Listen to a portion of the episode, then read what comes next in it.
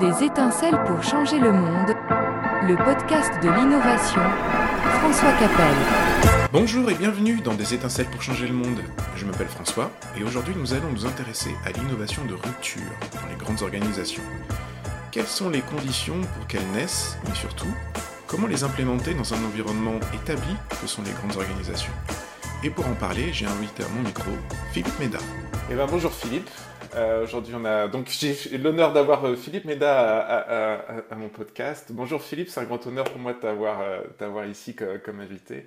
avant qu'on commence un petit peu et que les gens comprennent qui tu es, est-ce que je peux te laisser te présenter Oui, bon, bonjour François, merci de, l'invitation. C'est très gentil de dire que c'est un grand honneur. Hein. Je suis moi, je suis, juste un artisan du sujet qui t'intéresse depuis, depuis assez longtemps. Donc, euh, à nouveau, merci pour ton enthousiasme. Euh, euh, non, moi, je, suis, je suis venu à l'innovation il y a assez longtemps et je l'ai pris un petit peu par tous les côtés. J'ai démarré en fait dans la recherche publique à l'INSERM mais au CEA. Donc, sur de l'innovation technologique dans la partie biotech et, médicale, mais vraiment fondamentale. Après, je suis passé dans l'industrie parce qu'essentiellement, il n'y avait pas de pause dans la recherche, à moins d'être nobilisable en six mois à l'époque. Je pense que ça s'est empiré depuis. Euh, et j'ai travaillé dans du grand groupe et de la petite entreprise à forte croissance qu'on n'appelait pas start-up à l'époque, euh, mais qui en avait tous les, tous les symptômes. Et après un, MBA, euh, quasiment une sortie de route, hein, un MBA, tu imagines, je, me suis posé plein de questions métaphysiques et j'ai démarré une activité de conseil un petit peu par, par défaut, en disant qu'il y avait plus grand chose qui m'intéressait, peut-être ça. Et c'est ce que je fais depuis 15 ans. Donc en, réalité, c'était un, un, bon jackpot. Et euh, un, petit peu par hasard, j'ai vraiment trouvé l'activité qui me convenait. Et donc en, conseil, pour faire rapide, je fais quelque chose qui est devenu assez banal depuis assez longtemps. Maintenant, j'ai l'impression. Euh, je travaille d'un côté avec des écosystèmes de, de start-up euh, en Europe, en Asie aussi, et donc incubateur, euh, euh, cluster technologique euh, ou, ou, venture capitaliste. Et de l'autre côté, avec des, grands groupes dans tous les secteurs de marché, du bancaire au luxe, en passant par l'aéronautique, le software, enfin, vraiment différents secteurs industriels. Grosse, belle vision que tu peux avoir sur, sur les différentes industries, c'est très intéressant. Avant d'entrer dans le vif du sujet, j'ai une question traditionnelle dans ce podcast, un petit peu plus personnelle. S'il fallait te décrire en hashtag, ça serait quoi? En hashtag ou un hashtag? Oh bah, Plusieurs, enfin, je ne sais pas ce qui te paraît pertinent. Alors, en, hashtag, simplement, je dirais curieux, pragmatique, indépendant, pour essayer d'avoir des qualités. Euh, ou, ou, INTP, si ça, si ça résumait pas mal de choses, et du coup, il y aurait les défauts aussi euh, là-dedans. Ok. Poil à gratter, peut-être? Euh, ouais, pragmatique. C'est l'autre phase de pragmatique, je pense. Et, d'indépendant. C'est que je ne suis pas dans un métier où, j'estime qu'on peut se permettre de perdre du temps. Et j'ai une faible tolérance euh, à, certaines choses, Alors aujourd'hui, on va parler du challenge de l'implémentation de projets d'innovation en, rupture, hein, surtout des innovations rupture. Donc là, on parle vraiment des, des grosses innovations qui sont dans les organisations relativement grandes, donc euh, on va dire hors start-up, PME. Euh, comment, d'après ton expérience, l'innovation peut structurer euh, dans ce genre d'organisation? Par exemple, est-ce qu'il y a un département innovation? Comment l'innovation se structure? Bah, D'abord, je pense qu'il y a toujours un département innovation, non, aujourd'hui? Euh, donc, là, je ne sais pas si c'est vraiment une question, mais non, non, je, comprends. Euh, je, pense que c'est une question quasiment de, conclusion, euh, parce que sinon, c'est vraiment une très, très vaste question. et l'une des difficultés dans, quand on parle d'innovation, côté grand groupe, c'est qu'en réalité, on a l'impression que c'est très homogène alors qu'il n'y a que des cas particuliers. Euh, alors, si, j'essaie quand même de répondre à ta question, je dirais qu'il y, a deux grandes équipes. Euh, il y a, euh, et, enfin, à partir du moment où je parle que de mon expérience et de ce que j'ai vu sur le terrain, donc après, évidemment, on, peut être d'accord ou pas, mais mon expérience, c'est ça. Il y a deux grandes équipes. l'équipe bleue qui fait de l'innovation discontinue et l'équipe rouge qui fait de l'innovation intégrée. Et qu'est-ce que ça veut dire pour moi? L'équipe innovation discontinue, c'est euh, des gens qui travaillent en pipeline, qui ont des équipes d'innovation en silo, euh, qui euh, suivent aussi pas mal les, modes. fin des années 90, début 2000, on était pas mal sur l'open innovation. depuis, on est passé au design thinking, à d'autres sujets. donc, il y a des cycles comme ça qu'ils embrassent hein, avec, avec appétence et volupté qui essaie d'être très prédictif aussi sur c'est la logique de pipeline, sur ce que va amener l'innovation, qui du coup sont assez souvent sur des logiques assez court-termistes par rapport à ça. Non pas que le court terme soit, soit, soit mauvais, euh, mais qui se cantonne souvent à une perspective court terme. Et du coup, le, le département innovation là-dedans, ben, euh, soit il est très étroit, très étroit, soit il essaye un petit peu de, faire de la cavalerie, de recoller les morceaux, et c'est compliqué parce qu'il est pris entre deux feux.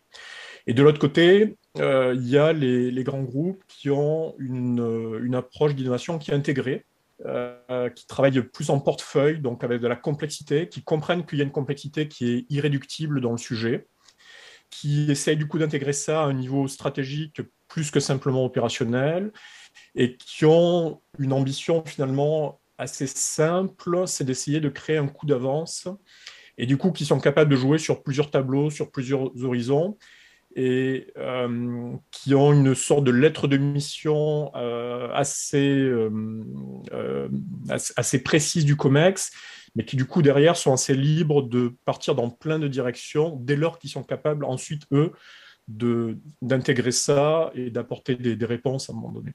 Hmm. Je ne sais pas si, si, la réponse est assez claire, mais, ou, si elle est trop longue, mais ça vraiment se joue à, à, les équipes qui gèrent de la complexité et celles qui refusent de le faire et qui, du coup, sont un petit peu au cas par cas et qui hmm. tournent un petit peu en rond des fois. Et au-delà de la configuration, on parle souvent de la, culture de, l'innovation, qui est inhérent à la culture d'entreprise, euh, pour que l'innovation puisse avoir lieu. concrètement, pour toi, les éléments de cette culture de l'innovation, c'est quoi? Alors, je vais, peut-être faire une réponse qui est, pour le coup, qui est, euh, qui, qui, est assez dissensuelle. Euh, je ne sais pas si ça se dit en français, ça doit se dire en français. Euh, je ne pense pas qu'il y ait de culture de, l'innovation. Je, je, je, je, pense même que c'est probablement, du coup, tu le prends pas mal. Mais, ah non, non, mais vas-y, je, suis ouvert, c'est intéressant. Je, vais, je, vais le dire, je vais le dire prudemment, que, que ça serait une erreur de parler de culture d'innovation. Euh, je, pense qu'il faut absolument parler de la culture du grand groupe dans lequel on est, là on parle de, grands groupes hein, aujourd'hui, euh, quelle est la culture de l'entreprise, de, l'industrie euh, dans, laquelle on est? Est-ce qu'on est capable de la décrire? Est-ce qu'il y a une culture dans cette entreprise? Ou est-ce qu'il y a juste des factions qui, se tirent dessus, ce qui n'est pas souvent le cas, honnêtement? Mais et, cette culture, en fait, c'est quoi ses caractéristiques?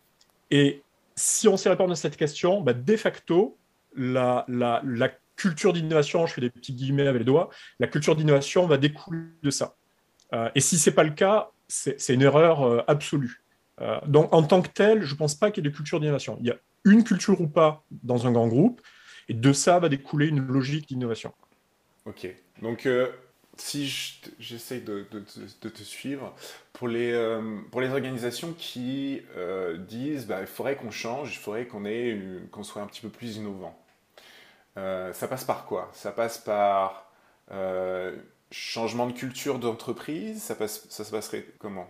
Alors, pas, forcément. Et, alors là, vraiment, c'est ma culture de plombier du sujet. C'est-à-dire que euh, moi, je n'ai pas les capacités euh, à faire changer un grand groupe de culture.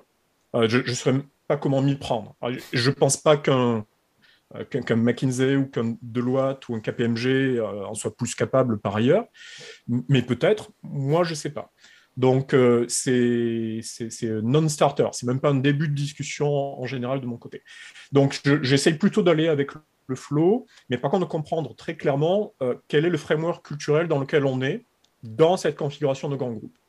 Euh, et du coup, comment ce grand groupe se connecte à son écosystème, dans lequel il y a son marché, mais pas que, sa chaîne de valeur, ses parties prenantes, ses stakeholders, ses fournisseurs, ses sous-traitants. Quelle, est sa logique de, connexion à ça? Comment il crée euh, un leadership dans son activité, si tant est qu'il crée un leadership dans son activité, euh, et comment du coup il descend ça, donc là on parle de valeur, de vision, et comment il descend ça au niveau opérationnel pour que les équipes sachent euh, ce qu'elles font et comment elles le font? Et dans cette logique culturelle, il y a quelque chose qui est super important, c'est deux choses. C'est comment cette culture de grand groupe crée des capacités à voir les choses mieux que d'autres, une sorte de sixième sens culturel, parce que dans à peu près, à nouveau dans mon expérience, n'importe quel grand groupe avec qui j'ai travaillé est toujours capable de voir certaines choses mieux que d'autres. Et il y a un prix à payer de ça, c'est qu'il y a aussi des, blind spots, il y a des zones euh, aveugles euh, où, de par sa culture, il est en, en, incapacité de voir certaines choses alors que d'autres le voient un petit peu mieux.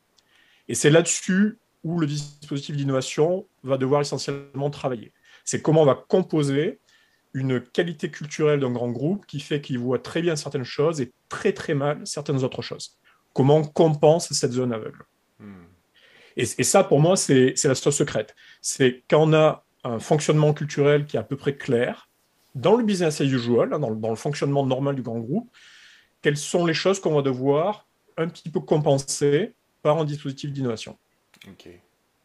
Alors, maintenant, on va s'intéresser vraiment au, projet d'innovation. Alors, je déteste ce terme personnellement de projet d'innovation parce qu'on dit qu'on parle projet, ça, veut dire qu'il y a un début, il y a une fin, on va l'implémenter, etc. L'innovation, pour moi, c'est pas ça, c'est l'expérience, c'est l'exploration d'abord. Donc, si, on, parle de l'innovation, euh, de, ces initiatives d'innovation plutôt, euh, dans les grandes organisations, euh, le problème, c'est qu'elles sont structurées pour pouvoir servir leur business model courant.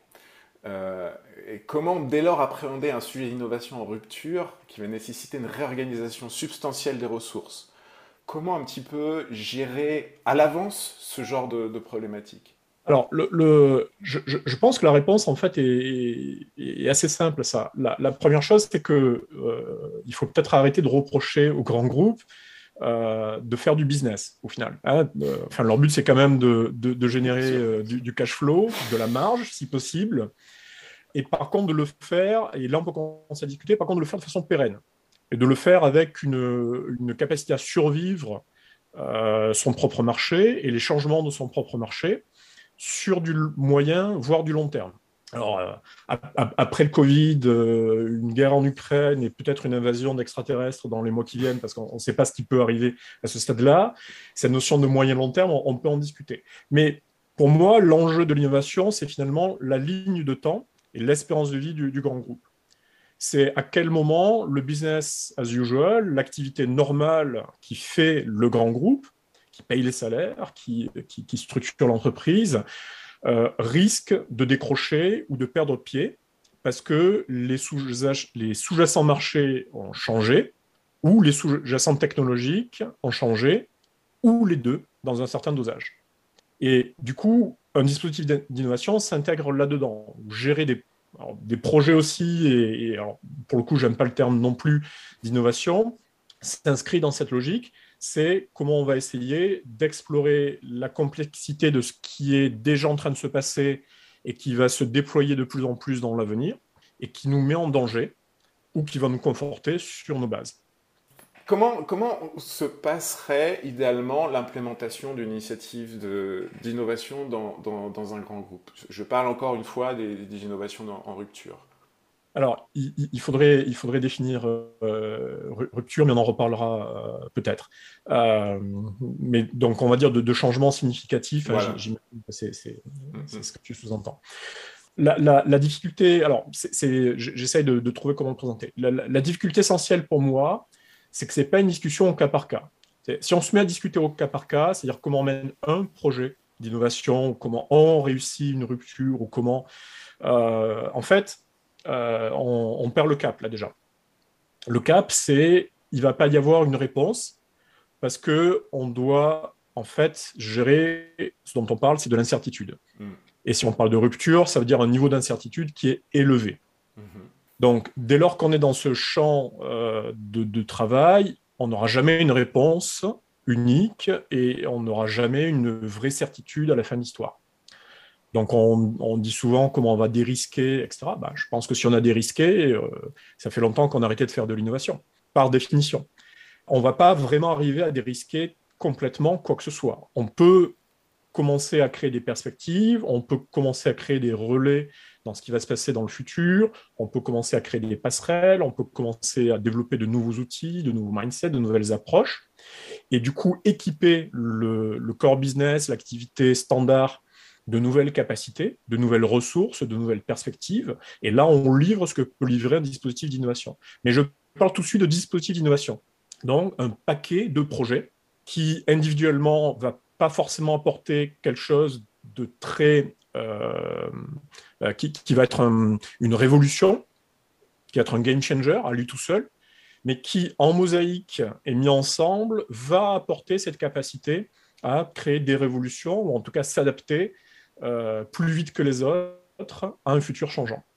Hmm. Donc là aussi, ma, réponse est peut-être un petit peu longue, mais je suis mal à l'aise quand on parle d'innovation euh, euh, au, niveau des projets, parce que c'est la maille un petit peu trop basse de la discussion. C'est une maille qui est très opérationnelle. oui, on pourra parler projet par projet, mais on ne peut pas parler projet par projet tant qu'on n'a pas créé en fait une vision intégrée du sujet de l'innovation.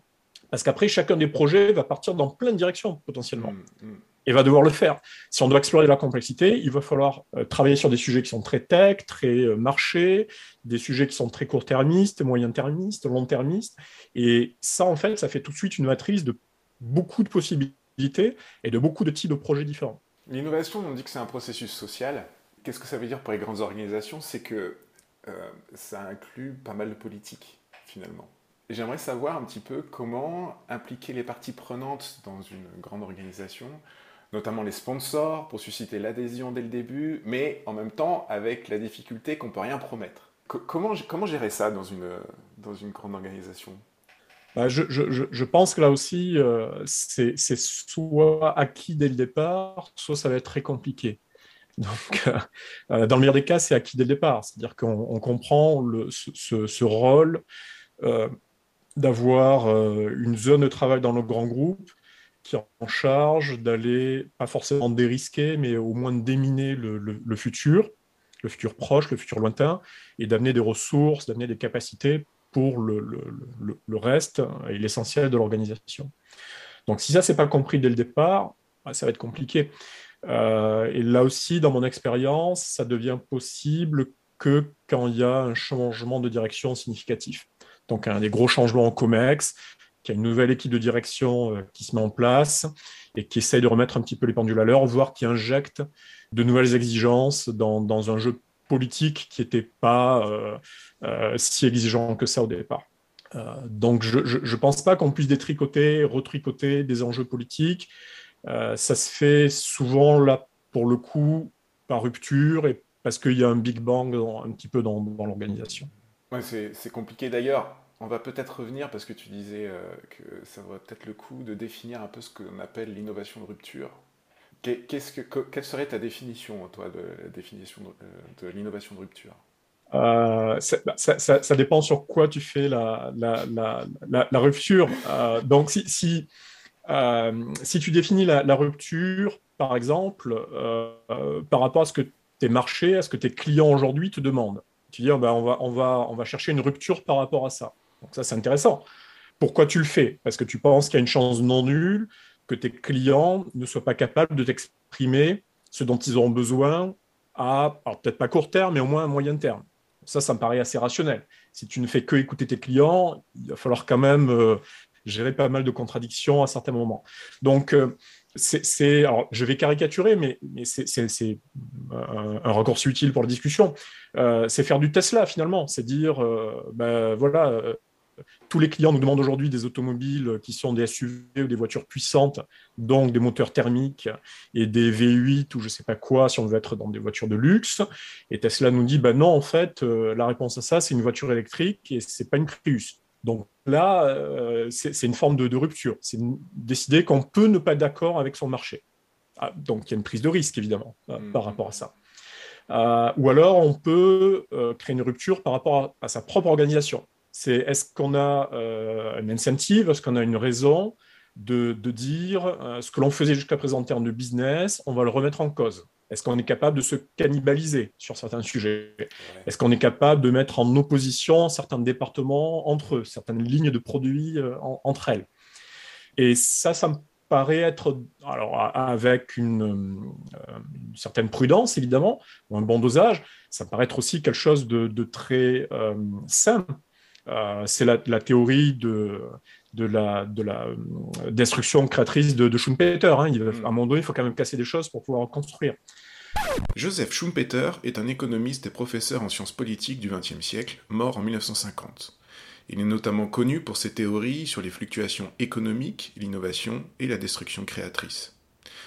Très rapidement, ce que théorise la destruction créatrice est le processus de la disparition d'activités productives devenues obsolètes du fait de l'apparition de nouvelles activités qui sont le fruit des innovations nouvellement créées par des entrepreneurs ou entreprises.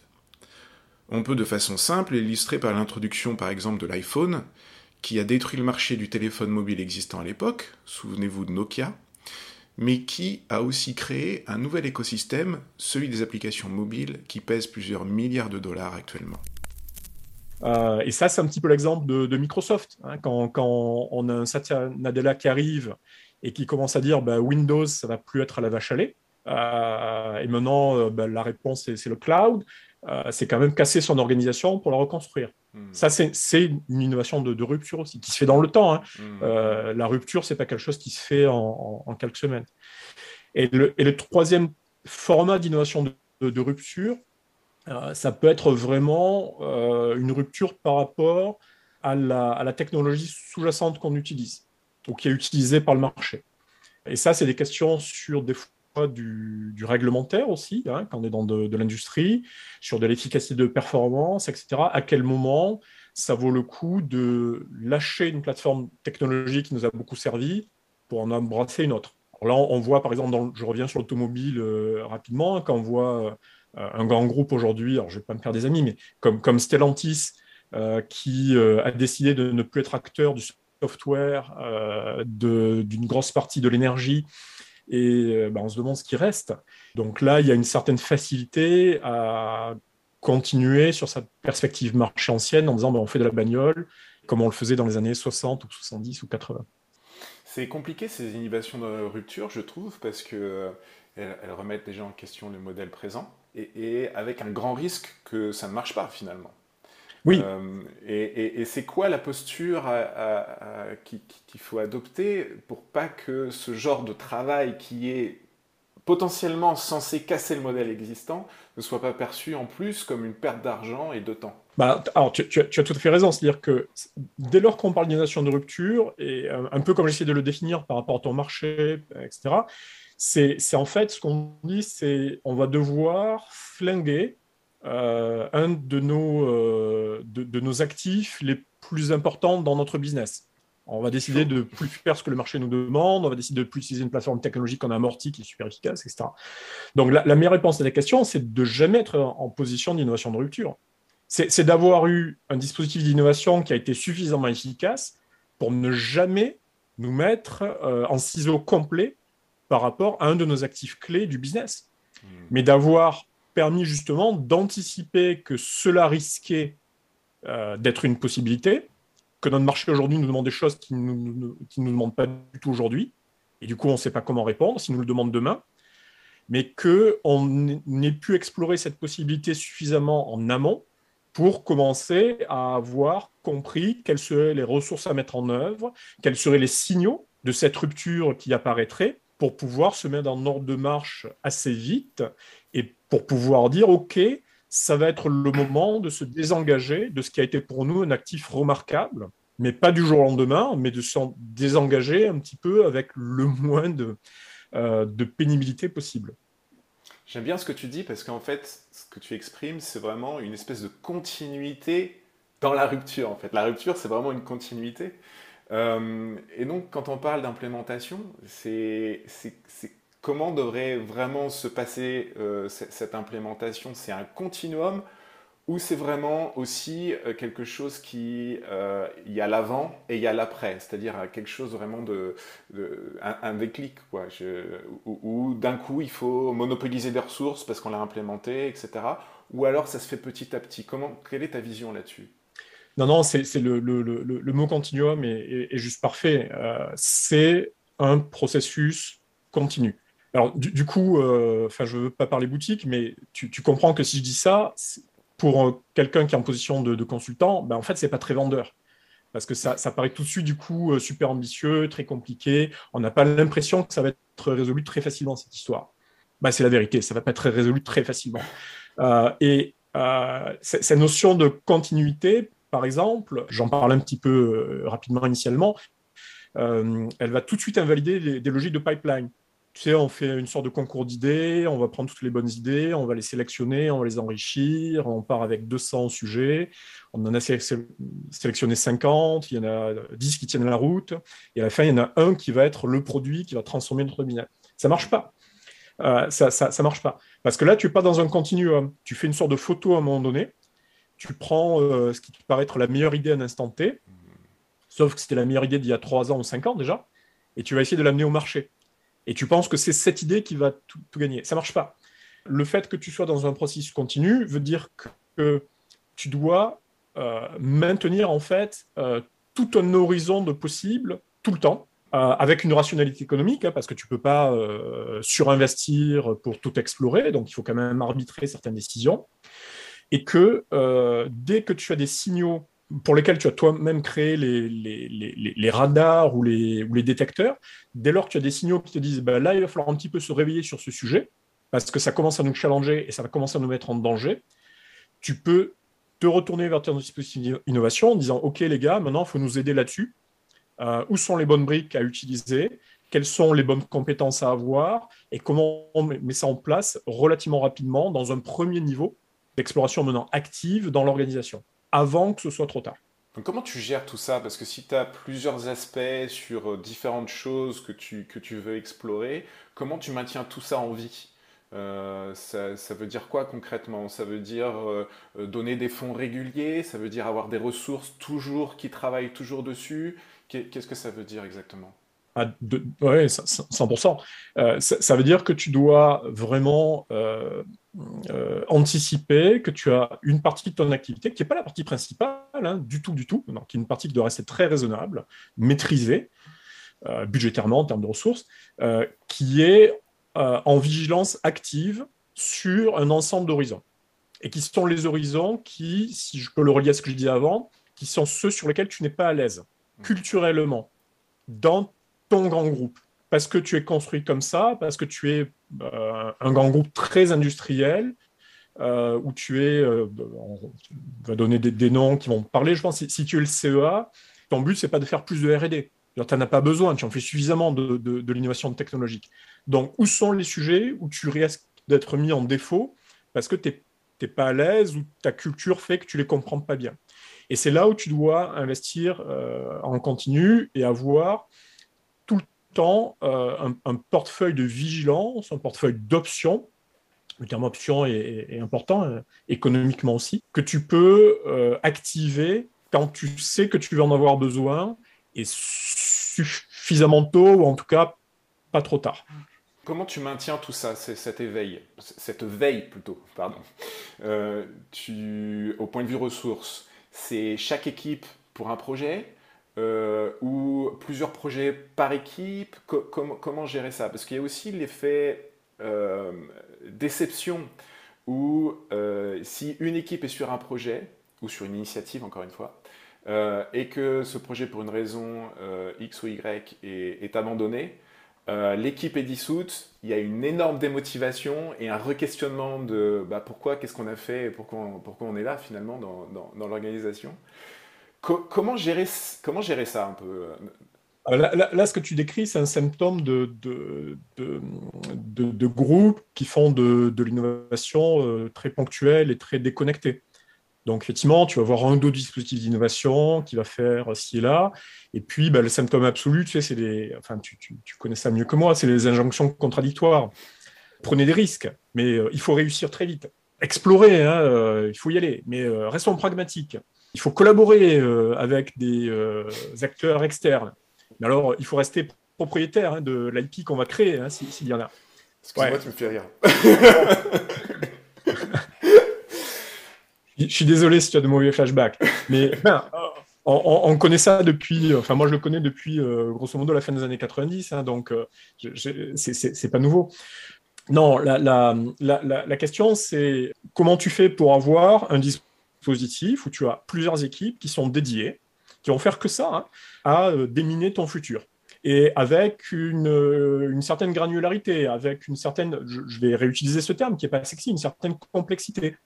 Il y a des équipes qui vont être plutôt sur du futur proche, du futur un peu plus lointain, sur des sujets plus tech, plus marché. Donc il y a une certaine diversité là-dedans. Alors comment tu règles ça? Quel est le curseur que tu mets? Donc là, il, faut, créer une certaine rationalité par rapport à ça. Mais euh, ce qui est, euh, euh, important, c'est, je vais utiliser un, terme qui est très financier, il faut qu'il y ait une bonne optionnalité là-dedans. C'est-à-dire qu'il faut que tu aies, tu imagines que tu dois jouer sur une table de, casino, une, roulette, dans laquelle le casino ne gagne pas tout le temps. Mais il faut que tu aies suffisamment de mises sur la table, de petites mises sur la table, pour que chacune d'elles ait une petite possibilité de gagner beaucoup. Et c'est ça que tu cherches. Ce qui veut dire que si tu regardes projet par projet, bah, tu vas avoir des équipes qui vont constamment, peut-être pas échouer, mais pas mener des projets à terme. Parce que ce n'est pas le but. Parce que ce n'est pas le but. Le ROI d'un projet d'innovation euh, pris isolément, c'est pas de devenir un business de demain.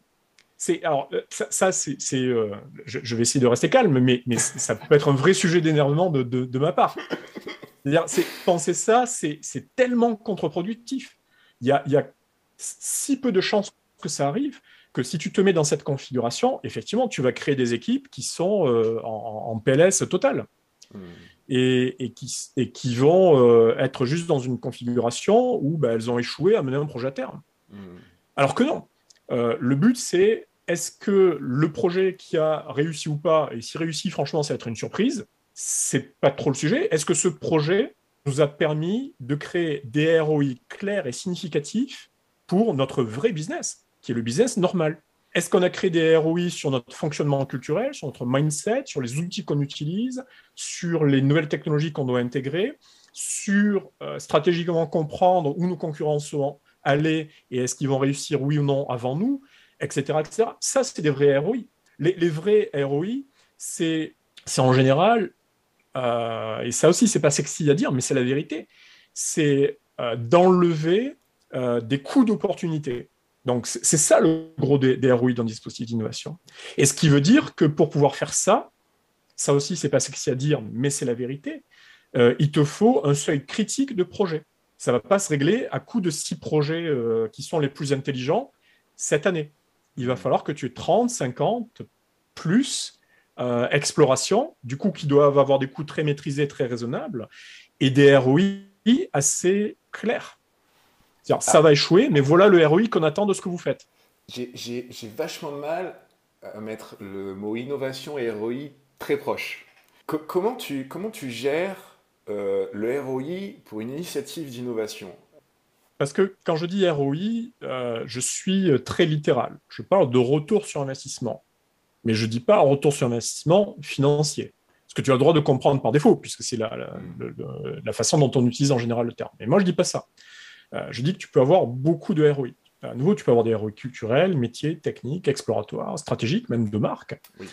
Mais si toi, tu es un grand groupe, tu as, plusieurs fers au feu en réalité, parce que tu as plusieurs lignes produits, tu as plusieurs activités.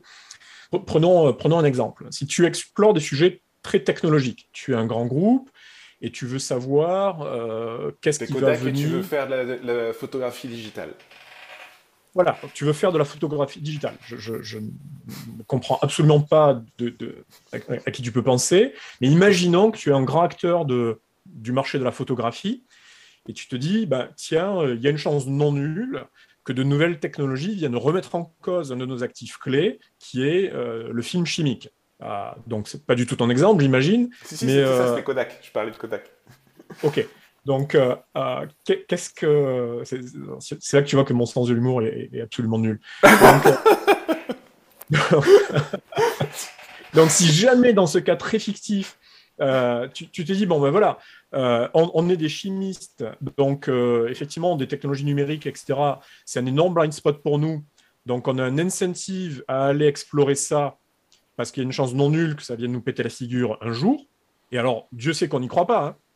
mais on est quand même rationnel, et stratégiquement, on sait qu'il y a une faible possibilité que ça arrive. Bon, mais du coup, tu envoies des équipes explorer ça. Tu peux le faire avec euh, un fonds de corporate venture qui va mettre un petit peu des billes dans des startups qui font de la, de la photo numérique. Tu peux demander, euh, là, t'es foufou, tu peux demander à un de tes ingénieurs euh, de monter un sujet sur le truc et d'aller lui-même euh, créer de la technologie euh, sur, sur ce sujet. tu peux collaborer avec un grand groupe de notre secteur qui, lui, fait du numérique, pas du tout pour faire de la photo, et qui commence peut-être du satellite, et qui commence à faire des capteurs CCD ou de la microscopie. Donc, tu peux imaginer plein de sujets. Et là, tu es en train d'explorer quelque chose. C'est quoi ton ROI Ton ROI, c'est que en mettant un petit peu d'argent sur la table, en mettant un petit peu de ressources raisonnablement, je donne la chance d'avoir un signal stratégique fort qui va te dire, et pardon, je, vais, être, euh, je vais être très technique là sur les mots-clés que je vais utiliser, oh putain, pardon du terme technique, oh putain, en fait, on risque d'être, on va le dire poliment parce qu'on est dans un groupe, très challengé par la possibilité qu'il y ait une sorte de loi de Moore qui apparaisse et qui vienne avec une technologie qui vient complètement euh, euh, d'ailleurs changer notre marché. OK, combien de temps on a pour réagir à ça? Et même si on n'y croit toujours pas, comment est-ce qu'on monte un petit peu les feux là-dessus pour voir si ce signal se renforce et à quel moment, s'il continue à se renforcer, à se renforcer, à quel moment il faut qu'on se mette un petit peu en panique avant que ce soit trop tard et qu'on transitionne une partie de notre corps business avec certains grands professionnels, avec pas tout le monde, mais une petite partie de notre marché, vers ce qui serait de la photographie numérique. Et, ton ROI, il est là. Ton ROI, c'est que hmm. tu, as, euh, tu as dégagé un coup d'opportunité et tu t'es donné la chance de survivre à une rupture majeure de ton marché. Mais après, tu as des sujets qui sont beaucoup plus simples hein, et tu as des ROI qui sont moins stratégiques au cas par cas. Euh, et à nouveau, tu as toute une gradation de ça. Mais ça, c'est un ROI. Ouais, ok tout à fait, je suis d'accord. Ces innovations de rupture, elles sont, c'est des gros projets, c'est des, trucs énormes. Hein. si on veut renverser un petit peu, la table dans une, organisation établie, euh, ça prend combien de temps d'implémenter ce, genre d'initiative? Par exemple, si je pense à, je sais pas, exemple fictif, euh, qui d'ailleurs peut-être est réel, Renault qui veut faire de la voiture hydrogène, par exemple. Euh, ça prend combien de temps? Elle est, où L'exemple est passionnant. Elle est où la rupture là-dessus Elle est sur la rupture marché. Est-ce que les clients de Renault aujourd'hui vont vouloir utiliser des véhicules euh, qui ont une motorisation qui n'est pas standard Et du coup, la vraie question, c'est est-ce qu'aujourd'hui, on a un mode de distribution de cette énergie Voilà, c'était ça. qui serait capable d'exister et de remettre en cause notre champ technologique aussi. Donc, tu, vois, la discussion sur où est la rupture, elle est, intéressante. Est-ce que c'est une rupture? Alors, c'est aussi une rupture, nous, sur Renault, sur notre capacité à fabriquer ce type de moteur. Parce qu'aujourd'hui, j'imagine, si je regarde, je n'ai pas une usine Renault qui fabrique du moteur hydrogène. Mm. Donc, est-ce qu'il y a une rupture là-dessus? Est-ce que c'est facilement reconfigurable? C'est le, le, problème des, constructeurs automobiles euh, anciens qui doivent passer à l'électrique aujourd'hui. C'est qu'une usine ne se convertit pas du thermique à l'électrique. Mm. Il faut recréer des usines entièrement neuves. Donc, euh, si tu es sur des sujets qui sont euh, sur, des, sur des, ruptures marché, dans, mon expérience, la, la durée, parce que ta question est précise, la durée de ça, c'est entre 3 et 10 ans. Pourquoi? Parce que ça dépend en fait du cycle marché sur lequel tu es. Si tu es dans de l'informatique SaaS, le cycle de changement de ce marché, effectivement, à 2-3 ans, tu peux avoir euh, des changements complets. Donc ça peut aller assez vite. Si tu es sur du, euh, sur du spatial et que tu penses de gros lanceurs à des, euh, à des gros satellites, à des microsatellites, tu parles probablement de 10 ans, voire plus. Est-ce qu'il n'y a pas un risque sur ces genres de gros projets, quand on, parle justement de cette grande durée d'implémentation, il n'y a pas un risque d'avoir ce qu'on appelle le biais cognitif, je ne sais plus la traduction en français, mais en anglais ça, se dit le sunk cost fallacy, c'est-à-dire que euh, tu as dépensé de l'argent, et parce que tu as dépensé de l'argent, il faut continuer, parce qu'on a déjà dépensé de l'argent. Pour imaginer un petit peu plus, c'est euh, bah, j'ai payé une place de cinéma, je m'installe dans le cinéma, le film est vraiment nul, mais parce que j'ai payé, je vais rester jusqu'à la fin. Euh, alors qu'on cumule deux défauts, c'est-à-dire que non seulement on a payé, mais en plus on se paye un, mauvais film à regarder jusqu'à la fin. Euh, la solution, ça serait de ok, bah, j'ai payé, bah, je me suis trompé, tant pis, je sors quand même de la salle. Comment on dit ah ouais, mais on a dépensé tellement d'argent sur cette durée de, temps, est-ce qu'il ne faudrait pas aujourd'hui s'arrêter? Ah, c'est un des fonds de la question, et c'est là aussi où la notion de ROI apparaît quand je te parle de. Donc, le, je ne sais pas si c'est la bonne traduction, mais en, français, j'essaie de, parler de coût irrécupérable. Oui, je crois que c'est ça. Effectivement. Alors, je ne suis pas sûr hein, que ce soit la bonne traduction. je crois que c'est ça. Je crois que c'est ça. Mais, mais cette notion de sunk cost, elle est liée à la notion de coût d'opportunité. Euh, c'est le, le, le, pile le face. Quand, quand, tu es un tel euh, il y a quelques années et que tu euh, rates la révolution mobile, qui ne te demande pas des microprocesseurs de plus en plus puissants, mais des microprocesseurs qui consomment de moins en moins d'électricité à puissance égale, parce que ton smartphone, depuis 10 ans, il n'a pas besoin d'être plus puissant, il a besoin juste de tenir en charge plus longtemps. Mm. Bah, tu es mort parce que tu n'as jamais exploré cette possibilité, tu n'as pas vu venir le fait que tes plus gros consommateurs de, puces allaient être des gens qui allaient faire du téléphone mobile, une sorte de gadget absolu hein, dans les années 90, et du coup, toi, tu investis pour les 15 ans qui viennent dans une usine qui t'a coûté 2,4 milliards de dollars pour faire des processeurs de plus en plus euh, rapides, mais un coût thermique et à une consommation électrique de plus en plus euh, abyssale. Donc tu es mort. Et et c'est ta question. C'est-à-dire que là, tu te mets en position de devoir faire une rupture complète par rapport à ton core business et à tes investissements stratégiques. Mmh. Ben, c'est trop tard. Et c'est quasiment la réponse. C'est que si tu es en position de devoir faire une innovation de rupture, c'est probablement déjà trop tard.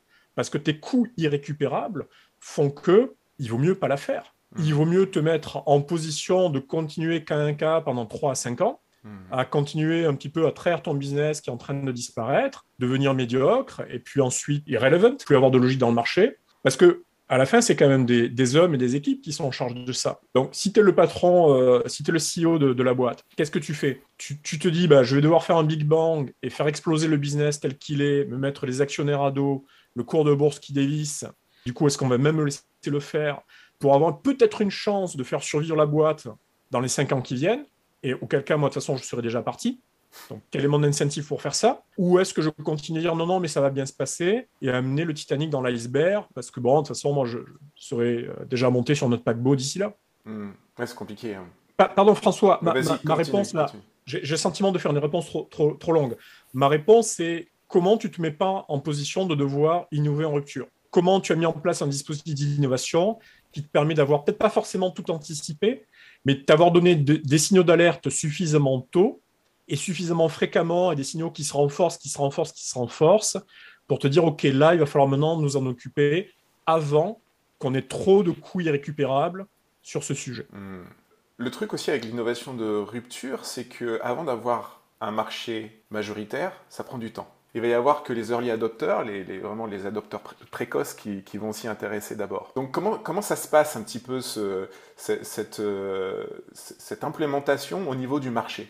Alors là, aussi, si c'est si modestement anticipé, très bien. Parce que d'abord, tu as, dizaines de façons de l'approcher sans y aller en direct. Tu peux utiliser des filiales, tu peux utiliser des, sociétés FI, tu peux utiliser des partenaires, tu peux utiliser des startups pour un petit peu euh, entrer dans ce marché avant que toi-même tu aies amené le, paquebot euh, dans cette nouvelle zone. Après, ce que tu dis est, correct, c'est-à-dire que tant que tu es, alors c'est euh, vieux sujet, mais quand même un peu technique, c'est tant qu'il n'y a pas à peu près, c'est des chiffres qui sont un peu bizarres, mais tant qu'il n'y a pas à peu près 15% du marché qui a adopté cette nouvelle chose, ce nouveau business, ce nouveau produit, cette innovation, euh, tu n'es pas, rentré dans quelque chose qui va ensuite mécaniquement va se déployer complètement. Donc c'est toujours ce, niveau dans lequel tu es un petit peu vigilant. Le, véhicule électrique en Europe, euh, il n'y a pas assez de parts de marché pour être sûr que tout le monde va conduire une voiture électrique dans 5, 10, 20 ans. Mais on voit bien qu'on y arrive petit à petit. Donc, à quel moment tu te dis, euh, je, je, fais la bascule complètement? En réalité, c'est jamais où ça, c'est pas souvent euh, un, sujet on-off. C'est jamais euh, blanc ou noir. Tu peux y aller avec plusieurs lignes de marché. Tu peux y aller avec euh, une activité un peu plus rock'n'roll qui se, qui se déploie et qui avance sur certains sujets. On, avait vu, je, reparle de, de je ne sais pas pourquoi, ce pas des clients, je ne travaille pas avec eux. Mais à l'époque, quand PSA a déconnecté la marque DS pour partir dans une autre direction, c'était super intéressant. Parce que du coup, ils étaient partis d'une activité interne qui partait dans une direction un petit peu conflictuelle avec le core business PSA. Mhm. Citroën Peugeot, hein. alors Citroën c'était un petit peu rock'n'roll mais low cost. Peugeot, c'était assez, assez standard, comme c'est vraiment le, le, moyen de gamme absolu. Et puis DS, non, d'autres ambitions sur du premium, voire du luxe à la française, c'était intéressant. Euh, et à un moment donné, bah, ils l'ont déconnecté du vaisseau mère et ils l'ont libéré pour que ça prenne ses parts de marché. on peut discuter, ça a bien réussi, ça n'a pas réussi.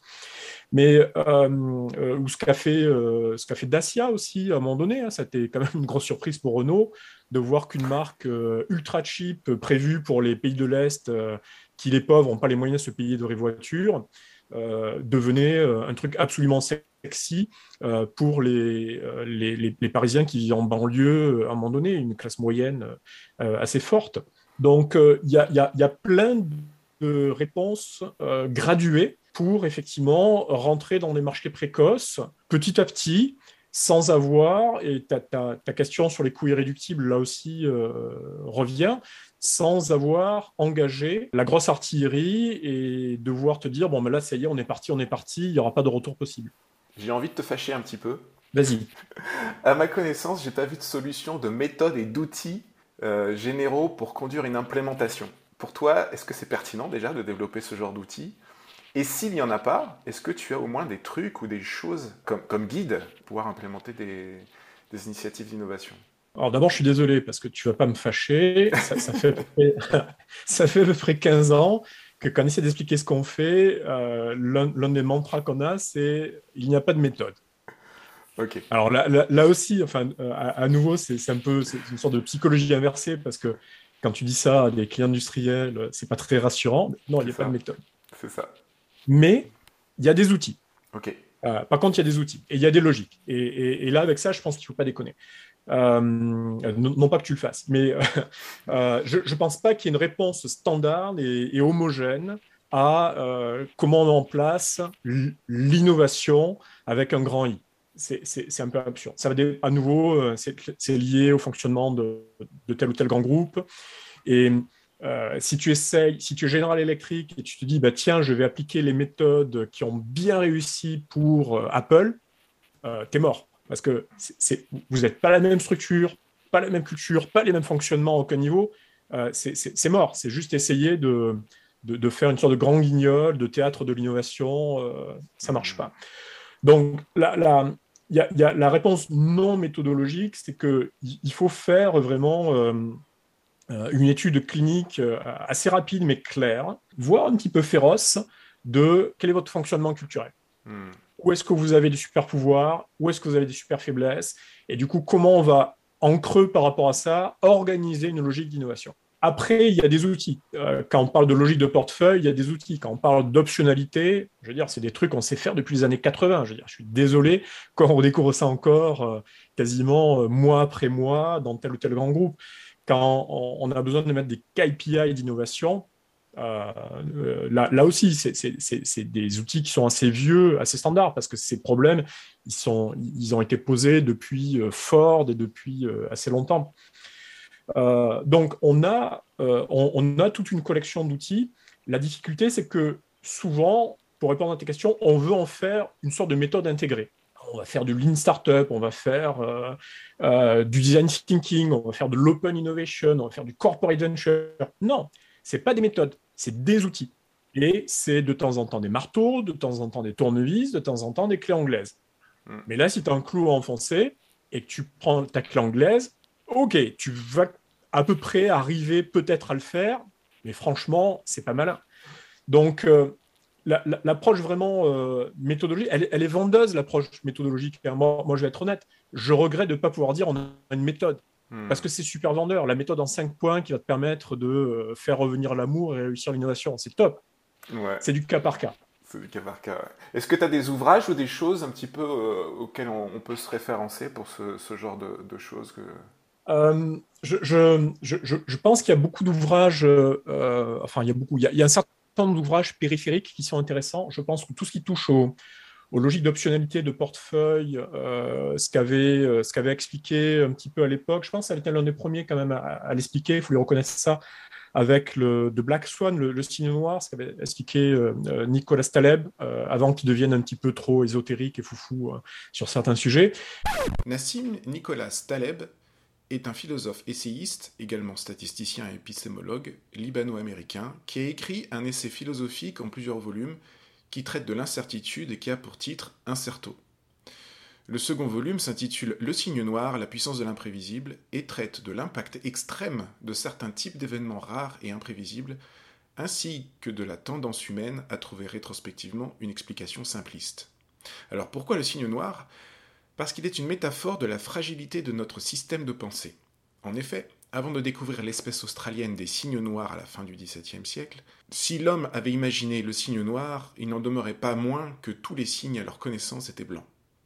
Ainsi, le signe noir est l'illustration d'un biais cognitif qui pourrait s'incarner par exemple dans des événements du type les attentats du 11 septembre, la chute de l'URSS, la Première Guerre mondiale, etc.